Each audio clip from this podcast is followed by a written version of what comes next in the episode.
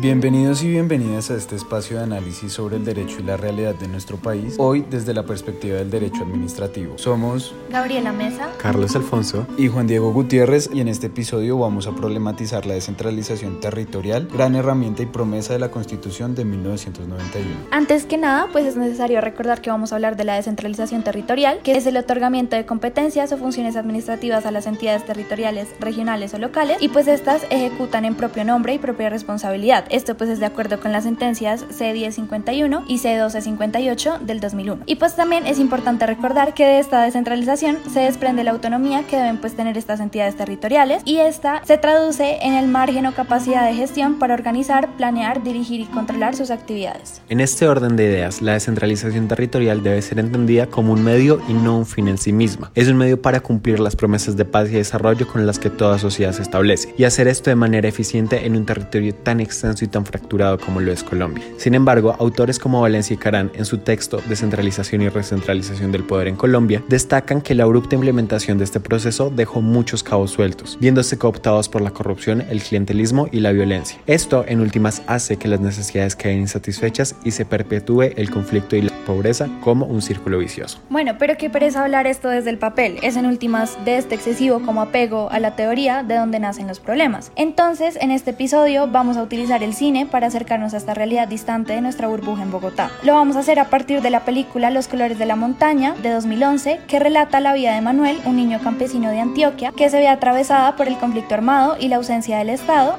Y la idea de esto es que para los habitantes de estos sectores olvidados, el incumplimiento de esta promesa de la constitución descentralizadora es un asunto de vida o muerte que en el papel está muy bonito y bien descrito, pero pues no es suficiente.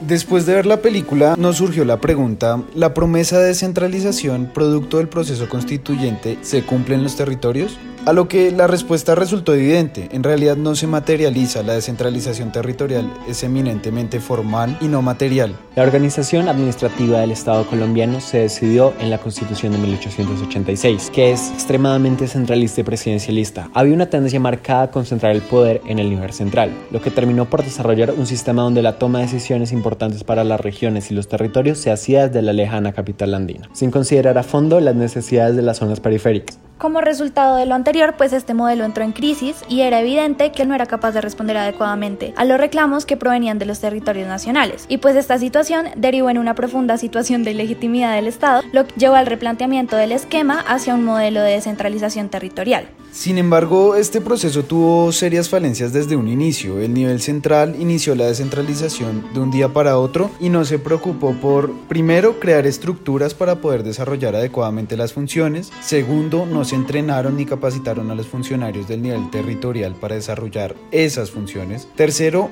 no se previó una etapa transitoria que permitiera un traspaso de funciones adecuado. Y cuarto, no creó una categorización de los municipios, es decir, no se tuvieron en cuenta las diferencias que estos pudieran tener lo que ha imposibilitado la aplicación real de una efectiva descentralización territorial, volviendo al texto de Valencia Tello y Caram de.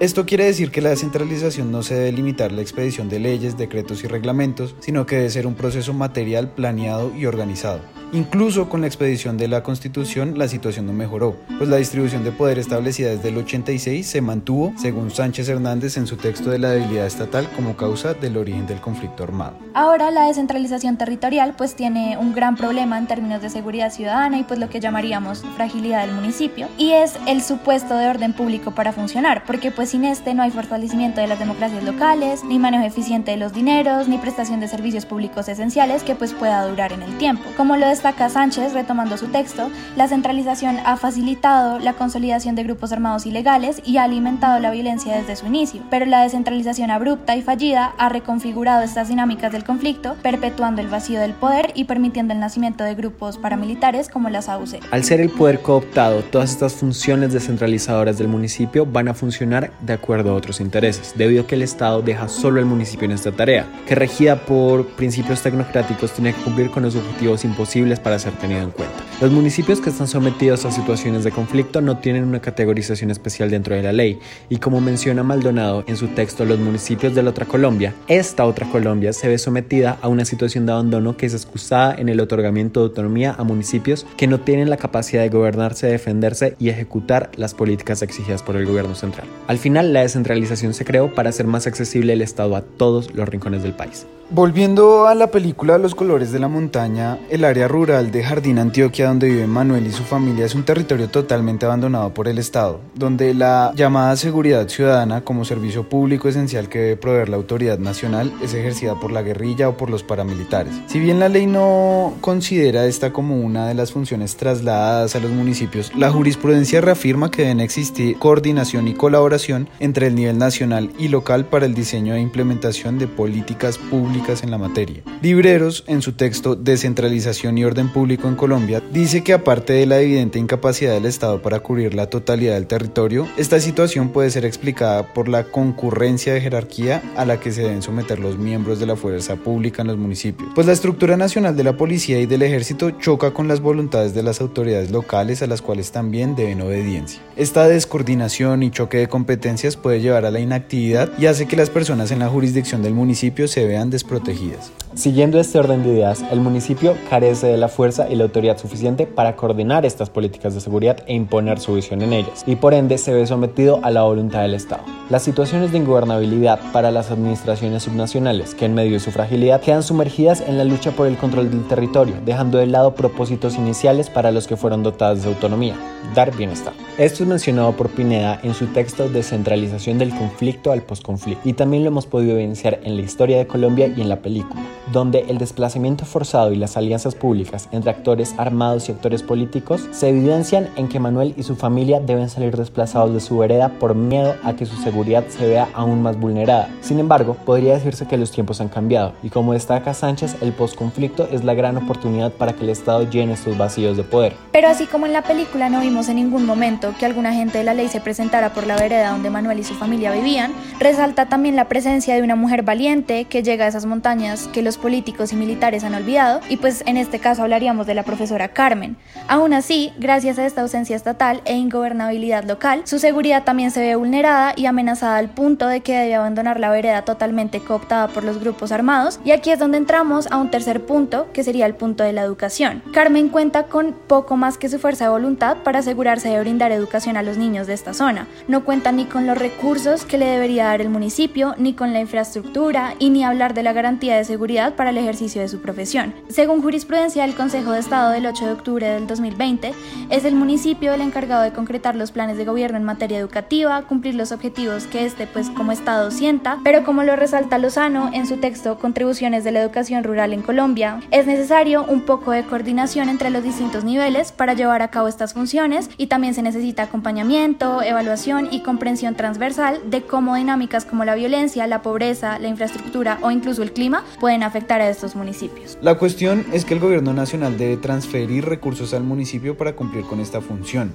La Corte Constitucional en sentencia T743 de 2013 dice que luchar y coordinar fuerzas es una tarea titánica y necesaria como presupuesto de la descentralización y que por más buena voluntad que tenga una maestra no puede lograrlo sola, necesita el apoyo de su municipio. Como vemos en la película cuando ella baja sola al pueblo y vuelve con unas tizas que es lo único que le dieron, porque aparentemente la Secretaría de Educación si es que existe, no invierten en este tipo de lugares. Destaca Lozano una dualidad en el régimen de la descentralización en términos de educación, que persiste a pesar de la expedición de las siete categorías de la Ley 1551 de 2012, que mantuvo vigente el decreto 2700 de 2004, y según el cual se tiene a la población como determinante para asignar recursos, siendo que los de menos de 100.000 habitantes quedan en la misma bolsa que el resto. Se exigen resultados similares a pesar de las condiciones tan dispares. Esto debe integrar no solamente la voluntad del municipio, desde su cabecera. También debe integrar las visiones de vida, economía y valores campesinos. Lozano en su texto de 2012 destaca que mucho más que educar para sacar unos buenos resultados en el ICFES, se debe educar para el progreso de la región, al tiempo que se integran en los procesos globales mediante el Internet. Destaca Maldonado en el mismo texto sobre la otra Colombia, que hasta el momento ha sido la educación uno de los grandes éxitos de la descentralización, pero ello no implica que la tarea esté completa porque la brecha se va abriendo más y más en la otra Colombia. Una vez más, tenemos otra situación donde el peor escenario posible nos lleva a reformular la efectividad en la prestación de este servicio y nos ayuda a repensar cómo se presta y cómo se cubre más población. Como hemos destacado a lo largo de este podcast, las dificultades y fallas en la descentralización nacen de que el Estado dejó a su suerte a los municipios en la ejecución de los recursos y competencias que les son asignadas, al tiempo que batalla con la cooptación de poder y con la persistencia del centralismo debido a la recentralización de funciones, no se tiene la capacidad como lo vimos en la película. Ahora bien, según Duque, en su texto sobre la importancia de la categorización territorial para la descentralización de 2017, una gran muestra de ello es que fue hasta 2011, es decir, 20 años después de la Constitución, que se expidió la Ley Orgánica de Ordenamiento Territorial. De igual manera, fue hasta 2012 que se implementó una clasificación más comprensiva de los municipios, aparte de la relación población-ingresos. Y por último, una pluralidad normativa que hace difícil la determinación clara de competencias y según la cual la regla general de competencias queda en cabeza del municipio cuando éste a veces se desborda en su capacidad. Ya a modo de conclusión, podemos decir que la descentralización territorial existe y pues en teoría es una excelente herramienta para resolver los reclamos de democracia y bienestar en un país como lo Colombia. La cosa es que en territorios pequeños o muy apartados de la presencia estatal, esta no se hace realidad, dejando sin efecto alguno este ideal inicial de prestar servicios y cubrir las necesidades básicas de la población. Como destaca Sánchez en el texto que hemos venido mencionando repetidamente, la descentralización en Colombia está lejos de ser un mito, pero también está a una relativa distancia de la realidad, teniendo una oportunidad de oro en el posconflicto para implementar los acuerdos y llegar a todos los habitantes del territorio nacional. En este sentido, la descentralización territorial y pues la autonomía de las entidades territoriales es algo que se encuentra todavía en construcción. El constituyente confió al Congreso la expedición de una ley que desarrolle esto y que se encuentra aún en proceso de aplicación. Esto se debe ver reflejado no solo en una precisa e integral acción legislativa, sino también en un acompañamiento real en el diseño de las políticas públicas donde se ejecuten con objetivos realistas y adaptados a cada municipio, porque pues de lo contrario se corre el riesgo de que esto se quede todo en el papel una vez más. Nos gustaría finalizar este episodio con unas propuestas que retomamos del texto de Sánchez. Lo primero, y es lo evidente, es que debemos profundizar el proceso de descentralización a través de una política que no sea impuesta desde lo central, sino que sea una construcción desde abajo. Lo segundo es fortalecer la institucionalidad en los municipios para evitar la cooptación por parte de los irregulares. Tercero, necesitamos fortalecer los presupuestos de las entidades territoriales, lo que podemos lograr principalmente a través de un reforzamiento en los esquemas de tributación. Y cuarto, otorgarle al municipio la categoría de célula de la organización estatal, es decir, tratarlo como tal, no solo en la ley, sino en todos los aspectos para que esta prerrogativa sea material. Sin ser más, queremos agradecerles por llegar hasta aquí y nos vemos en una próxima oportunidad.